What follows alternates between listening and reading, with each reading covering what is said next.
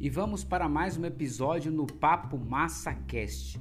Hoje, 31 de março de 2021, e nós estamos lendo o livro 21 lições para o século 21 do Yuval Noah Harari, e nós estamos chegando na reta final.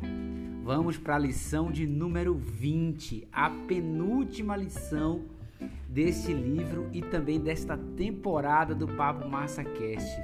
Agora só falta a lição 20 e depois, claro, a lição 21. Eu quero lembrar aqui rapidamente o que nós conversamos na lição anterior sobre educação. E o Val falou que o maior desafio no século 21 dentro da educação será a capacidade de se reinventar é, muitas vezes durante o seu período de longevidade da vida. Ele deixou bem claro que futuristas e, claro, a própria atualidade demonstra isso. Se hoje você se forma em determinada profissão, amanhã a IA, o algoritmo, né, ou a robótica, juntamente com a bioengenharia e tantas outras coisas, a tecnologia da informação, nanotecnologia, esse conjunto de coisas termina que substituindo o ser humano em muitas atividades que ele pratica também. Isso vai requerer que você com 10 anos, 5 anos, se reinvente novamente. E aí a grande pergunta também que ele deixa lá é: será que você vai ter essa capacidade de se reinventar? Outra coisa que ele fala lá no tópico educação que é importante lembrar aqui é o seguinte: nós não podemos continuar formando as nossas crianças do jeito do qual nós fomos formados. Até porque o modelo que nós tínhamos passado, ele não é a solução para o futuro. Os desafios da disrupção tecnológica e com a longevidade do ser humano, é, vai trazer outros desafios, outros problemas, das quais as nossas narrativas, a nossa forma de aprendizagem do passado, ela não vai servir. Nós precisamos, de uma vez por todas, também nos tornar disruptivo e começar a nos libertar dos vieses ali do tempo que nós éramos ainda caçadores e coletores. E o Val sempre costuma dizer que a cultura e a nossa mente ela não consegue acompanhar a velocidade da mudança tecnológica e esse é o maior desafio. Bem, vamos para a lição 20, que tem por título Sentido. E aí, essa lição eu quero alertar vocês. Nós vamos dividir ela em três partes, porque ela é muito grande. É a penúltima lição, então ela é muito grande. Então, é, vamos gravar hoje, amanhã e sexta-feira, tá? Então, sexta-feira a gente termina essa lição. Continua aqui, vamos partir, vamos partir para a leitura, porque a vida não é uma história, segundo essa lição. Vamos lá? Simbora!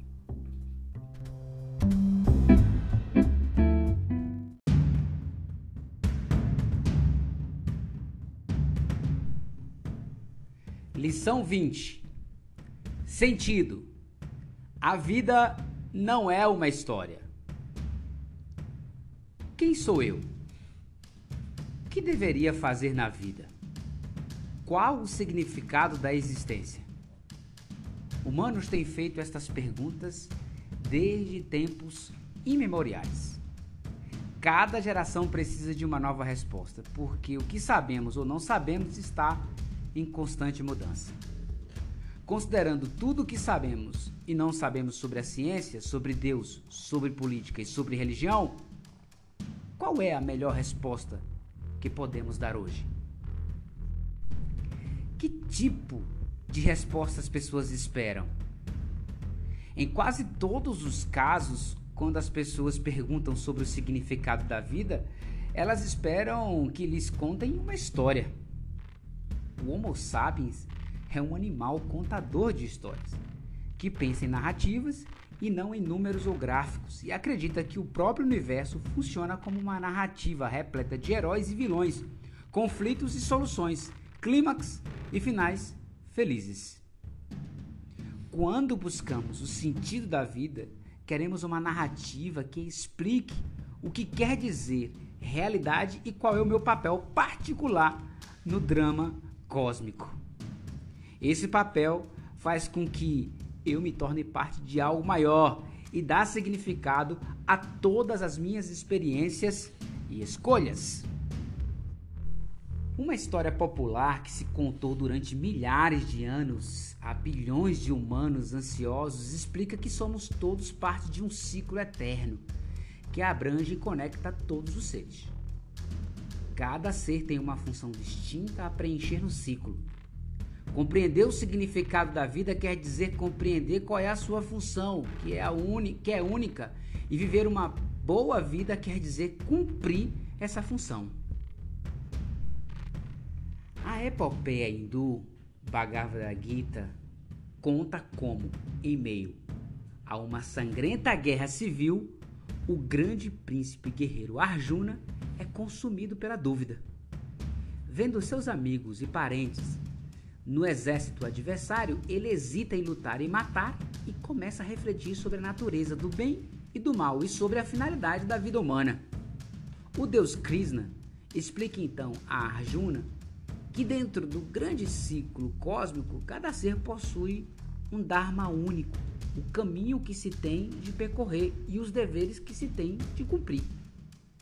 Se você seguir seu Dharma, não importa quão difícil possa ser o seu caminho, você usufruirá de paz de espírito e se livrará de todas as dúvidas.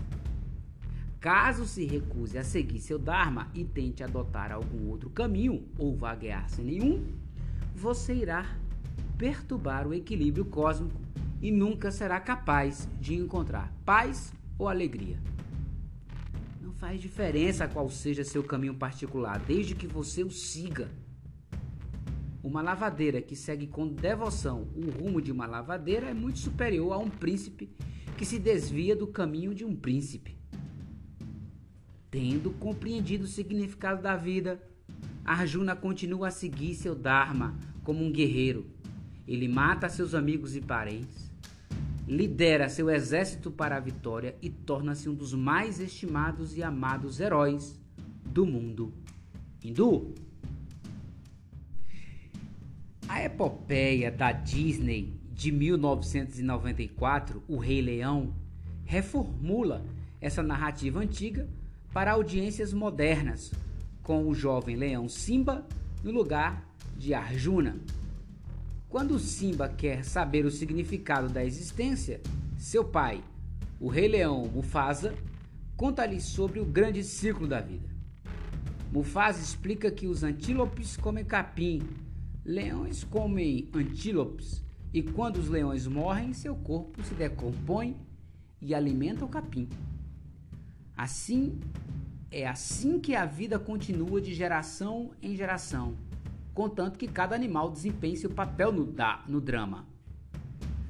Tudo está conectado e cada um depende do outro. Assim, quando até mesmo uma folha de capim deixa de seguir sua vocação, todo o ciclo da vida pode se desmanchar. A vocação de Simba, diz Mufasa, é governar o reino dos leões após a morte de Mufasa e manter a ordem entre outros, entre os outros animais. No entanto, quando Mufasa é prematuramente assassinado por seu malvado irmão Scar, o jovem Simba culpa a si mesmo pela catástrofe e, torturado pela culpa, abandona o reino dos leões e seu destino real e vagueia pelo deserto. Lá conhece dois outros proscritos, um suricato e um javali, e juntos passam alguns anos à toa num lugar distante e desconhecido. Sua filosofia antissocial significa que eles respondem a todo problema cantando Hakuna Matata. Esqueça os seus problemas. Mas Simba não consegue escapar do seu Dharma. À medida que amadurece, fica cada vez mais perturbado sem saber quem é e o que deve fazer. No momento de clímax do filme, o espírito de Mufasa revela-se a Simba numa visão e lembra a ele o ciclo da vida e sua identidade real. Simba descobre também que, em sua ausência, ouviu Scar assumir o trono e governava mal o reino, que agora sofria muito com desarmonia e fome. Simba finalmente compreende que ele é e o que deveria fazer retorna ao reino dos leões, mata o tio, torna-se rei e restabelece a harmonia e a prosperidade. O filme termina com o orgulhoso Simba apresentando seu herdeiro recém-nascido aos animais reunidos, garantindo a continuidade do grande ciclo da vida. O ciclo da vida apresenta o drama cósmico como uma narrativa circular. Pois tudo que Simba e Arjuna sabem é que leões comem antílopes e guerreiros lutam em batalhas durante incontáveis eões e continuarão a fazer isso para sempre. Essa eterna repetição empresta poder à narrativa, sugerindo que esse é o curso natural das coisas e que se Arjuna, se Arjuna, perdão, abandonar o combate ou se Simba recusar-se a ser rei, estarão se rebelando contra as próprias leis da natureza. Se eu acredito em alguma versão da narrativa do ciclo da vida, isso quer dizer que tenho uma identidade fixa e verdadeira, que determina meus deveres. Por muitos anos posso, posso duvidar dessa identidade ou ignorá-la, mas um dia, em algum grande momento, ela se ela será revelada e compreenderei meu papel no drama cósmico e mesmo que eu possa sub, sub, subsequentemente, perdão, deparar com muitas provações e atribulações, estarei livre de dúvidas e de desespero. Outras religiões e ideologias acreditam num drama cósmico linear, que tem um início que o define, um meio não muito longo e um final definitivo.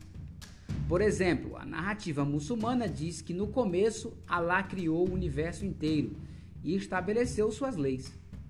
Depois revelou essas leis aos humanos no Corão. Infelizmente, pessoas ignorantes e malvadas rebelaram-se contra Alá e tentaram destruir e ocultar essas leis, e cabe aos muçulmanos virtuosos e leais mantê-las e disseminar seu conhecimento. No dia do julgamento, Alá avaliará a conduta de cada indivíduo, recompensando os justos com a felicidade eterna no paraíso e lançando os maus nos poços ardentes do inferno. Essa grande narrativa implica que meu papel pequeno, porém importante, na vida é seguir os mandamentos de Alá, disseminar o conhecimento de suas leis e assegurar que se obedeça às suas vontades. Se acreditar na, na narrativa muçulmana, encontrarei significado em rezar cinco vezes por dia, doar dinheiro para a construção de uma nova mesquita e lutar contra apóstatas e infiéis. Até mesmo as atividades mais mundanas, lavar as mãos, beber vinho, fazer sexo, fica, ficam imbuídas de significado cósmico. O nacionalismo também sustenta uma narrativa linear. A história sionista começa com as aventuras e realizações do povo judeu. Relata dois mil anos de exílio e perseguição, atinge um clímax com o Holocausto e o estabelecimento do Estado de Israel e anseia pelo dia em que Israel usufruirá de paz e prosperidade e se tornará um farol moral e espiritual para o mundo inteiro. Se eu acredito na narrativa sionista, Concluo que minha missão na vida é promover os interesses da nação do judaica, protegendo a pureza da língua hebraica, lutando para recuperar território judeu ou talvez tendo e criando uma nova geração de filhos israelenses leais. Nesse caso, até mesmo empreendimentos prosaicos são infundidos de significado. No dia da independência, as crianças entoam juntos, juntas, na escola, uma canção popular hebraica que louva toda ação feita em benefício da pátria. Uma criança canta: Construí uma casa na terra de Israel. Outra: Plantei uma árvore na terra de Israel. E uma terceira com: Escrevi um poema na terra de Israel. Até que finalmente se juntam todas em um coro cantando. E assim temos uma casa e uma árvore e um poema. E o que mais você queira acrescentar na terra de Israel? O comunismo conta uma narrativa análoga, mas ressaltando classe e não etnicidade. O manifesto do Partido Comunista começa proclamando que até hoje a história de toda a sociedade é a história das lutas de classe. Homem livre e escravo, patrício e plebeu, senhor e servo, mestre de corporação e aprendiz. Em suma, opressores e oprimidos sempre estiveram em oposição, travando luta ininterrupta, ora velada, ora aberta, uma luta que sempre terminou ou com a reconfiguração revolucionária de toda a sociedade ou com o ocaso conjunto das classes em luta. O manifesto em seguida explica que nos tempos modernos toda a sociedade se divide mais e mais em dois grandes campos inimigos, em duas classes frontalmente opostas, a burguesia, a burguesia e o proletariado. Sua luta vai terminar com a vitória do proletariado que sinalizará o fim da história e o estabelecimento do paraíso comunista na Terra, no qual ninguém será dono de nada e todos serão totalmente livres e felizes. Se acreditar na narrativa comunista, concluirei que a missão de minha vida é acelerar a revolução global escrevendo panfletos inflamados, organizando greves e manifestações, ou talvez assassinando capitalistas gananciosos e lutando contra seus lacaios. A narrativa empresta significado até aos menores gestos, como boicote a uma marca que explora operários testes, testes, têxteis, perdão, em Bangladesh, ou discutir com o porco capitalista do meu sogro na ceia de Natal. Ao contemplar a quantidade de narrativas que buscam definir minha verdadeira identidade e dar sentido a minhas ações, é impressionante constatar que sua escala tem pouca importância. Algumas narrativas, como a do ciclo da vida de Simba, parecem estender-se até a eternidade. É somente contra o pano de fundo do universo inteiro que posso saber quem sou. Outras narrativas, como a maioria dos mitos nacionalistas e tribais, são minúsculas em comparação.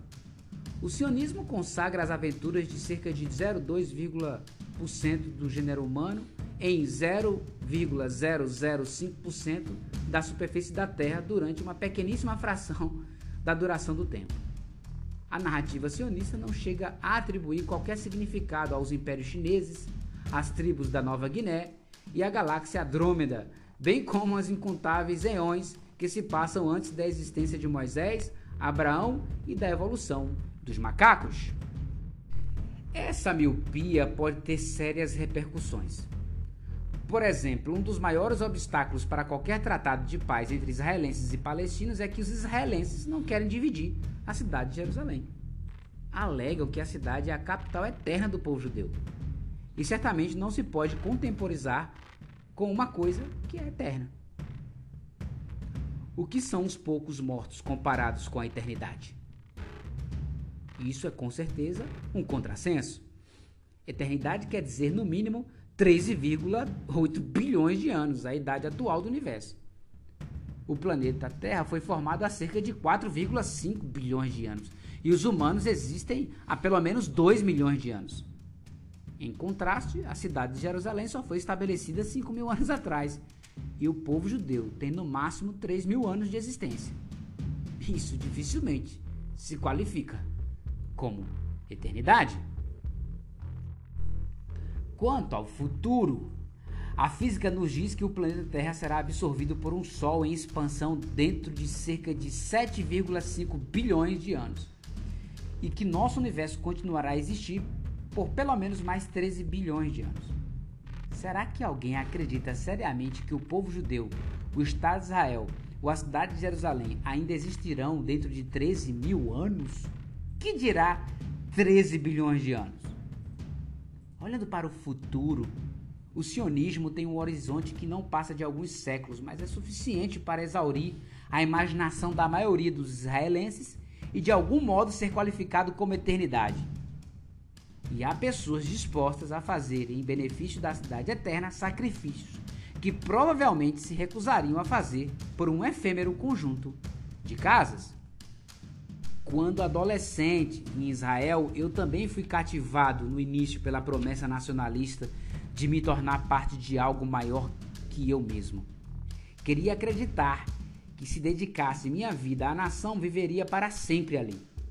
Mas não conseguia atinar com o que significava viver para sempre na nação. Essa expressão soava muito profunda, mas o que significava de fato? Lembro-me de uma cerimônia no dia da memória israelense quando eu tinha cerca de 13 ou 14 anos. 14, 14 anos, perdão. Enquanto nos Estados Unidos o Dia da Memória é marcado principalmente por grandes promoções nas lojas, em Israel é um evento solene e importante. Nesse dia, as escolas realizam cerimônias em memória dos soldados que caíram nas muitas guerras de Israel. As crianças vestem-se de branco, recitam poemas, entoam canções, depositam grinaldas e agitam bandeiras.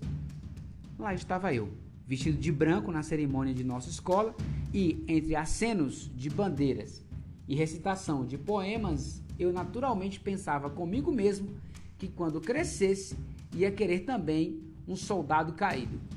Ia, que, ia querer ser também um soldado caído. Perdão. Afinal, se eu fosse um heróico soldado que sacrificou sua vida por Israel, eu teria todas essas crianças recitando poemas e agitando bandeiras em minha homenagem. Mas depois pensei: espere um instante. Se eu estiver morto, como vou saber que essas crianças estavam realmente recitando poemas em minha homenagem? Tentei então imaginar-me morto.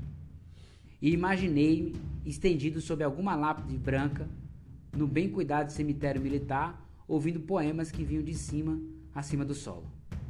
Mas então pensei: se estou morto, não poderei ouvir os poemas, porque não terei orelhas, e não terei cérebro, e não poderei ouvir ou sentir nada.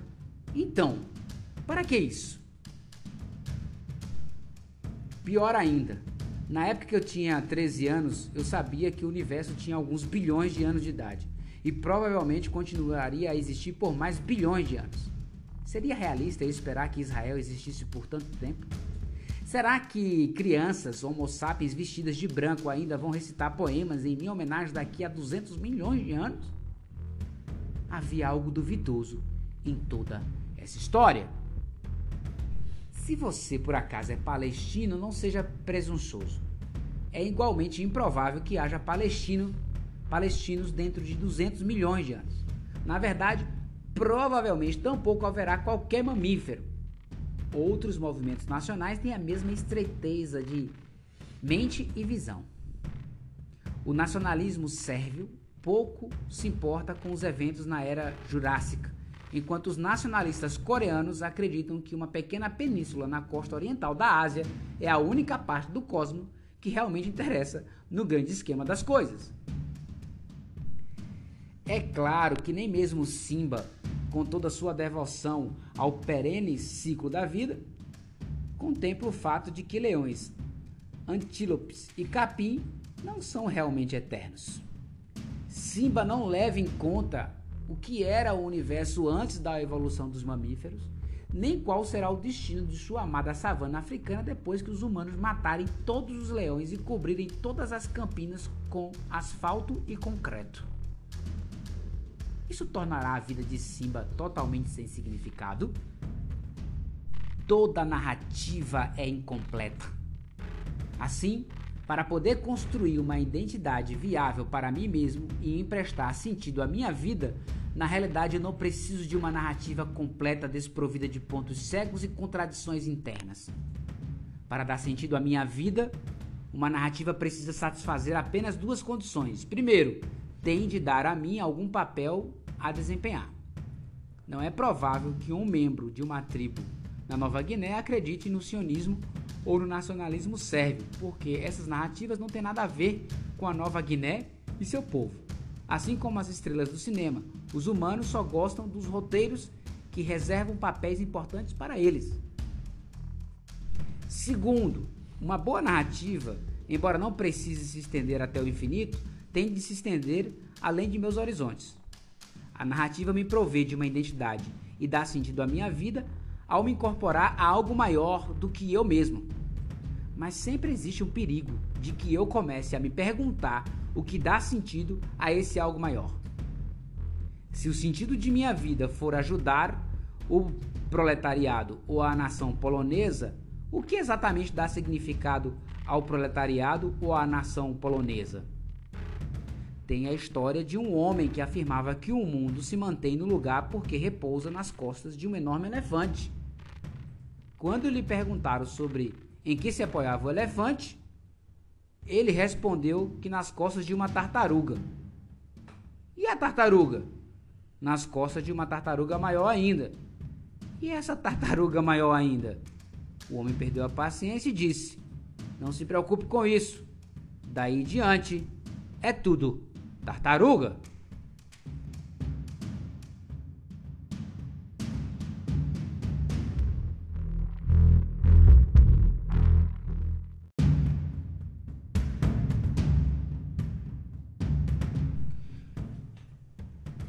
Maioria das histórias bem-sucedidas não se fecha.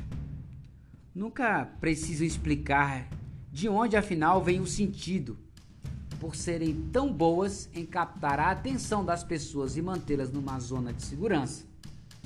Assim, ao explicar que o mundo repousa nas costas de um grande elefante, você deve antecipar-se a quaisquer perguntas, perguntas mais difíceis, descrevendo com grande detalhe que quando as gigantescas orelhas do elefante se agitam, elas provocam furacões, e quando o elefante treme de raiva, terremotos sacodem a superfície da Terra. Se você tecer uma narrativa boa o bastante, não ocorrerá a ninguém perguntar sobre o que o elefante se apoia. Da mesma forma, o nacionalismo encanta-nos com histórias de heroísmo, nos leva às lágrimas, relatando catástrofes do passado e desencadeia nossa fúria detendo-se nas injustiças que nossa nação sofreu. Ficamos tão absorvidos nessa epopeia nacional que começamos a avaliar tudo o que acontece no mundo pelo impacto que causa em nossa nação e dificilmente nos ocorre perguntar o que faz nossa nação ser tão importante. Para começar, quando você acredita numa determinada história, você se interessa por seus mínimos detalhes, ficando cego a tudo o que esteja fora desse corpo desse escopo. Comunistas devotados podem passar incontáveis horas debatendo se é permitido fazer uma aliança com social-democratas nos estágios iniciais de uma revolução, mas raramente param para pensar sobre o lugar do proletariado, pro, proletariado na evolução da vida mamífera no planeta Terra ou na disseminação de vida orgânica pelo cosmos. Uma conversa fiada dessas é considerada desperdício de fôlego revolucionário.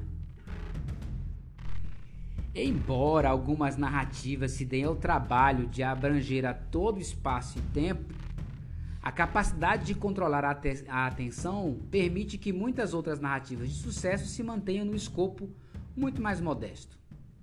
Uma lei crucial da arte de contar histórias é que Contanto que ela consiga estender-se além do horizonte de sua audiência, seu escopo total importa pouco. As pessoas podem manifestar o mesmo fanatismo, fanatismo mortífero por uma nação de mil anos que manifesta que manifestam por um Deus de um bilhão de anos. As pessoas não são boas com números grandes. Na maioria dos casos, é preciso muito pouco para exaurir nossa imaginação. Considerando tudo que sabemos sobre o universo, parece impossível a qualquer pessoa mentalmente sã acreditar que a verdade definitiva sobre o universo e a existência humana é a narrativa do nacionalismo israelense, alemão ou russo, na verdade, do nacionalismo em geral. Uma narrativa que ignora quase a totalidade do tempo e do espaço, Big Bang, a física quântica e a evolução da vida é no máximo uma minúscula parte da verdade mas as pessoas de algum modo conseguem não enxergar. Além disso, na verdade, bilhões de pessoas ao longo da história acreditaram que para que suas vidas tenham sentido, elas nem mesmo precisam estar absorvidas numa nação ou num grande movimento ideológico. Basta que, deixe alguma coisa após suas, sua passagem, assegurando-se assegurando-se com isso que suas histórias pessoais continuem após a morte. Essa alguma coisa, entre aspas, que eu deixo após minha passagem é minha alma ou minha essência pessoal. Se eu vou renascer no novo corpo após a morte de meu corpo atual, então a morte não é o fim. É meramente o espaço entre dois capítulos. E o enredo que começa num capítulo vai continuar no próximo. Muitas pessoas têm ao menos uma vaga fé nessa teoria, mesmo que não a baseiem em alguma teologia específica. Elas não precisam de um dogma elaborado, só precisam de um sentido reconfortante de que sua narrativa continua além do horizonte da morte. Essa teoria da vida como uma epopeia que nunca termina é extremamente atraente e comum, mas padece de dois problemas principais. Primeiro, ao, ao estender minha história pessoal, eu não estou tornando-a de fato mais significativa, apenas mais longa. Na verdade, as duas grandes religiões que abraçam a ideia do ciclo interminável de nascimento e morte é o hinduísmo e o budismo. Compartilham o, horror pela futilidade de tudo. Milhões e milhões de vezes eu aprendo a andar, cresço, brigo com minha sogra, fico doente, morro e depois faço tudo de novo. Qual é o sentido disso? Se eu acumulasse todas as lágrimas derramadas em minhas vidas anteriores, elas preencheriam o Oceano Pacífico. Se eu juntasse todos os dentes e cabelos que perdi, formariam uma montanha mais alta que os Himalaias. E o que eu ganho com isso? Não é de admirar que os sábios hindus e budistas tenham concentrado grande parte de seus esforços em encontrar um meio de se livrar desse carrossel e não de perpetuá-lo. O segundo problema com essa narrativa é a pobreza de evidência comprobatória. Que prova tenho que na vida pregressa fui um camponês medieval, um caçador neandertal, um tiranossauro rex ou uma meba? Se realmente vivi milhões de vidas, devo ter sido um dinossauro e uma meba a certa altura, pois os humanos só existem nos últimos 2,5 milhões de anos. Quem garante que no futuro vou renascer como um ciborgue um explorador galáctico ou até mesmo um sapo. Basear minha vida nessa promessa é um pouco como vender minha casa em troca de um cheque predatado a sacar num banco acima das nuvens. As pessoas que duvidam de algum tipo de alma ou espírito realmente sobrevivem à sua morte. Esforçam-se, por isso, para deixar alguma coisa um pouco mais tangível essa coisa tangível poderia tomar uma de duas formas: cultural ou biológica. Posso deixar um poema, digamos, ou algum de meus preciosos genes. Minha vida tem sentido porque as pessoas ainda vão ler meu poema daqui a 100 anos, ou porque meus filhos e netos estarão por aí. E qual é o sentido da vida deles? Bem, isso é um problema deles, não meu. O sentido da vida é assim um pouco como brincar com uma granada. Uma vez a tendo passado para outra pessoa, você está seguro. Infelizmente, essa modesta esperança de apenas deixar alguma coisa raramente se realiza. A maior parte dos organismos que já existiram se extingue sem deixar nenhuma herança genética. Quase todos os dinossauros, por exemplo ou uma família neandertal que foi extinta quando o Homo sapiens assumiu o controle, ou o clã de minha avó polonesa. Em 1934, minha avó emigrou para Jerusalém, Jerusalém com seus pais e duas irmãs, mas a maioria de seus parentes ficou para trás nas cidades polonesas de Chmielnik e Kestokowa. Poucos anos depois, os nazistas chegaram e aniquilaram até a última criança. Tentativas de deixar um legado cultural raramente são mais exitosas. Nada restou de minha avó polonesa, exceto alguns rostos desbotados no álbum da família E aos 96 anos, nem mesmo ela é capaz de associar os nomes a seus rostos. Até onde sei, eles não deixaram nenhuma criação cultural, nenhum poema, nenhum diário, nem mesmo uma lista de compras no armazém. Você poderia alegar que eles participam na herança coletiva do povo judeu ou do movimento sionista, mas isso dificilmente confere sentido às suas vidas pessoais. Além disso, como você sabe que todos eles prezavam sua identidade judaica ou concordavam com o movimento sionista? Talvez um deles tivesse sido um comunista de carteirinha, que sacrificou a sua vida espionando para os soviéticos? Quem sabe outro não quis outra coisa senão assimilar-se à sociedade polonesa, serviu como oficial no exército polonês e foi morto pelos soviéticos no massacre de Katyn. E pode ser que uma terceira fosse feminista radical, que repudiou todas as identidades tradicionais, religiosas e nacionais. Quem sabe? Como não deixaram nada, é muito fácil recrutá-los postumamente para essa ou aquela causa. E eles nem podem protestar. Se não pudermos deixar algo tangível, como um gênio ou um poema, quem sabe seria suficiente apenas tornar o mundo um pouco melhor? Você pode ajudar alguém e essa pessoa poderá ajudar outra e você terá contribuído, portanto, para a melhora geral do mundo e acrescentar uma pequena conexão na grande corrente da bondade. Quem sabe você sirva como tutor de uma criança difícil, mas brilhante, que ainda será um médico que salva centenas de pessoas. E se ajudar uma senhora idosa a atravessar a rua e alegrar uma hora de sua vida? Embora tenha seus méritos, a grande corrente da bondade é um pouco como a grande corrente de tartarugas. Está longe de ser claro de onde vem o seu sentido. Perguntaram um homem idoso e sábio o que tinha aprendido sobre o sentido da vida. Bem, ele respondeu: Aprendi que estou aqui na Terra para ajudar outras pessoas. O que ainda não descobri é porque as outras pessoas estão aqui.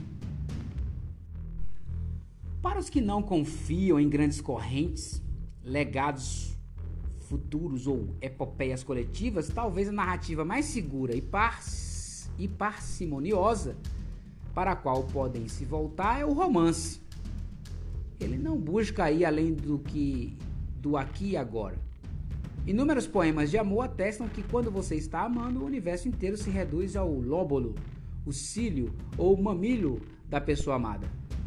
Ao contemplar Julieta com o queixo apoiado na mão, Romeu exclama: Quisera eu ser, naquela mão macia, uma luva roçando a doce face que sobre a mão repousa. Ao se, ao se conectar com o único corpo aqui e agora, você se sente conectado com todo o cosmos. Na verdade, a pessoa que você ama é apenas o outro humano, não diferente em essência das multidões que você ignora todo dia no trem e no supermercado. Mas para você, ele ou ela parece infinito e você está feliz em se perder nesse infinito. Poetas místicos de todas as tradições frequentemente confundem amor romântico com união cósmica, escrevendo sobre Deus como um amante. Poetas românticos retribuem o cumprimento escrevendo sobre suas pessoas amadas como se fossem deuses. Se você está realmente apaixonado por uma pessoa, não se preocupa com o sentido da vida. E se não estiver apaixonado? Bem, se você acredita na narrativa romântica, mas não está apaixonado, pelo menos sabe qual é o objetivo de sua vida: encontrar o verdadeiro amor. Você viu isso em inúmeros filmes e leu sobre isso em inúmeros livros.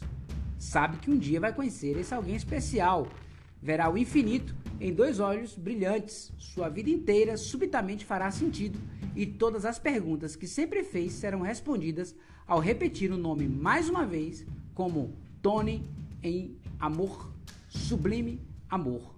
Ou Romeu ao ver Julieta olhando para ele da sacada.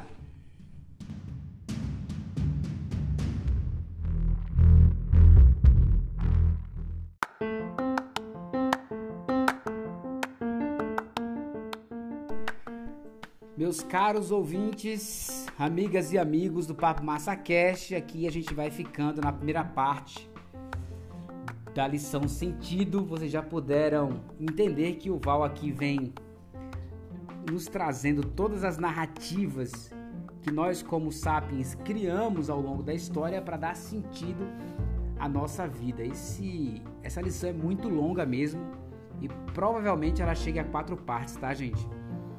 É, e o Val começa falando aqui que a vida não é, não é uma história, então ele dá uma permeada aqui entre muitas narrativas que nós conhecemos e não para por aí, tá? Realmente tem muito que discutir sobre o sentido e fica tranquilo também porque quando a gente começa a conversar ou, ou a ler aqui, a gente começa também a questionar assim, fala, caramba, esse cara é totalmente incrédulo. Será que ele não pratica alguma coisa? Será que a vida realmente não tem sentido algum? Veja, para as pessoas que realmente são céticas ou ateu, ou pessoas que acreditam totalmente só na existência física, realmente parece que a vida é muito seca, né? E amarga. Contudo, a gente vai ver até o final do livro uma outra visão. Ele no último capítulo, como eu já li, né, esse livro, ele mostra uma outra visão pra gente mais branda de encarar o mundo, que também é uma narrativa que ele acredita, tá, gente? Então, assim, termina que a gente critica todas as outras e fala que não acredita em uma, mas todo mundo se apega a uma. Acho que isso é o mais importante. Né? Acreditando ou não, você se agarra em alguma coisa na hora que você precisa né, sentir força, seguir em frente e realizar algo. O que mais importante, eu acho, é você, na minha opinião, tá? É você ter uma escolha e estar seguro dessa escolha que você fez. Então, se você acredita em Deus, se você é do cristianismo, se você é do islamismo, se você é do hinduísmo, se você é espírita, não é? se você é de uma religião afro, né? É, se você é, não é religioso em hipótese alguma, é um ateu declarado, o que vale é que você é, siga a sua vida da melhor forma possível, né? Então, assim, pelo menos dentro do conceito e ética e moralidade, a gente precisa caminhar nessa vida. Eu acredito sempre em três coisas que eu converso muito com minha filha, né? Quando você vai fazer algo, pergunte a si mesmo: isso agrega valor a mim? Isso agrega valor à pessoa que está à minha volta, às pessoas que estão à minha volta? Isso agrega valor à empresa que eu trabalho ao país que eu vivo, né? ao mundo? Se sim, faça. Se não, é melhor que você recue. Se não agrega valor para nenhuma dessas três coisas, que proveito isso terá?